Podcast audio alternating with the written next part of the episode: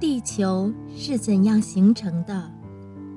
大约十亿年以前，有一大片冷却的尘埃微粒涡旋在宇宙中间，这些微粒互相吸引，慢慢的聚集在一起，形成一个大的、不停旋转的圆盘，随后又甩出许多圆环。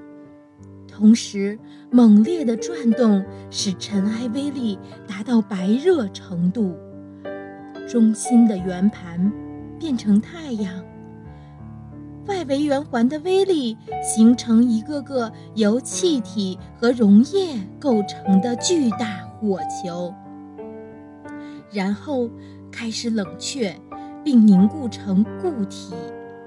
大约到四十亿至五十亿年前后。这些大火球变成了现在的地球、火星、金星等八大行星。